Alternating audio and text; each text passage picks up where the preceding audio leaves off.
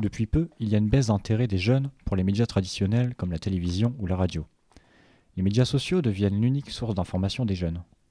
Les médias sociaux sont-ils une menace pour la démocratie Les médias sociaux sont des outils de communication en réseau mondialement répandus. Ils sont basés sur le partage de contenu et la mise en relation entre divers profils. La démocratie, elle, correspond à un régime politique dirigé par le peuple et pour gouverner le peuple. Les avantages. On va parler de cyberoptimisme car sur Internet, il y a des personnes plus informées que d'autres. Ils peuvent participer au débat d'idées sur des posts ou vidéos sur Internet et aussi les médias traditionnels sans nom en emparé. Il y a aussi sur Internet des citoyens et des politiciens qui débattent, ce qui donne à l'expression des opinions. Il y a une émergence de mouvements sociaux qui dénoncent euh, des injustices, comme par exemple le MeToo qui dénonce les injustices sur les femmes sur Internet. On va maintenant euh, aborder les problèmes engendrés par les médias sociaux. Tout d'abord, la sociophobie apparaît, la peur des réseaux sociaux. Cela vient de la cyberviolence qu'on voit dessus, car à cause de la liberté donnée aux internautes pour échanger, on retrouve des propos souvent brutaux et radicaux. À cause de ça, des personnes pratiquent l'autocensure, ils limitent leurs paroles et vont moins s'étendre sur leurs opinions afin de ne pas subir cette violence. Et de cette violence ressort ainsi du cyberharcèlement ainsi que de la répression. Par exemple, on trouve de nombreuses situations les femmes seront harcelées, discriminées ou isolées sur les réseaux, ainsi que leurs opinions seront bafouées. On a donc environ 73% des femmes qui ont déjà été victimes de, violences ou de cyberharcèlement en ligne. De plus, sur Internet, notre opinion est trop subjective. Les algorithmes de ces médias sont conçus de sorte à avoir d'autres informations qui suivent nos opinions et avis et ne nous permettent pas d'en avoir d'autres différentes, voire contraires. Il ne nous est pas possible de découvrir d'autres opinions puisque l'information est en continu, mais toujours dans notre sens, dans notre façon de penser, ce qui ne nous permet pas de découvrir des choses parfois contraires à nos avis, sinon on ne le recherche pas soi-même. Tout cela engendre un sentiment d'incompétence politique de la part des jeunes, ainsi qu'une illégitimité à voter, due au manque d'informations sur ces médias sociaux. L'un des problèmes majeurs des médias sociaux est la confiance que les internautes peuvent donner aux créateurs de contenu.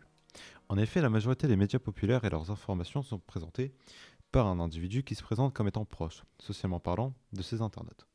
Ce sentiment de confiance provient aussi de l'écoute des médias à leur communauté, en discutant, en partageant des anecdotes de leur vie privée et en interagissant avec leur communauté dans des événements. Ceci peut créer une confiance qui devient aveugle avec le média en question et qui, si le média est subjectif, peut devenir, ou encore radical, peut devenir problématique. Cela créerait une communauté étant totalement aveugle à l'objectivité de ce que le média dit. De plus, les médias sociaux posent une question importante sur la légitimité politique. On peut vraiment se demander si un élu n'est pas voté que pour sa popularité médiatique, ou bien pour son programme ou ses idéaux politiques. On peut en effet prendre l'exemple de l'ancien président américain Donald Trump ayant 55 millions de followers sur Twitter et ayant obtenu une, montée en popularité avec Internet à travers le site 4chan. Dernièrement, il existe un réel sur Internet qui est les fake news. En effet, ces fake news, qui sont des fausses informations, pourraient, dans le cadre politique, mettre en valeur un candidat en lui créant des exploits, ou encore critiquer un autre candidat pour lui faire chuter sa popularité. Afin de pallier à ces problèmes, il pourrait avoir diverses solutions.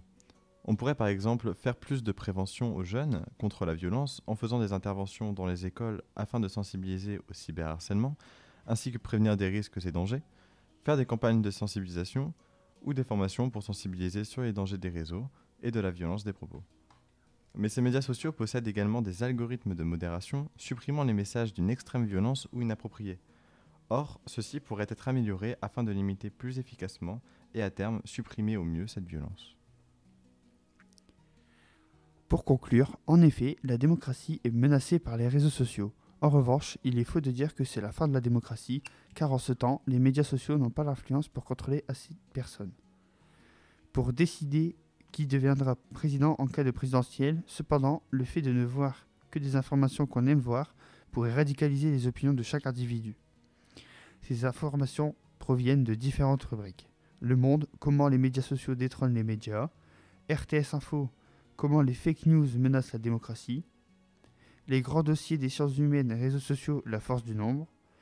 Marie-Claire, cyberharcèlement, les militantes féministes auront-elles un jour la paix en ligne?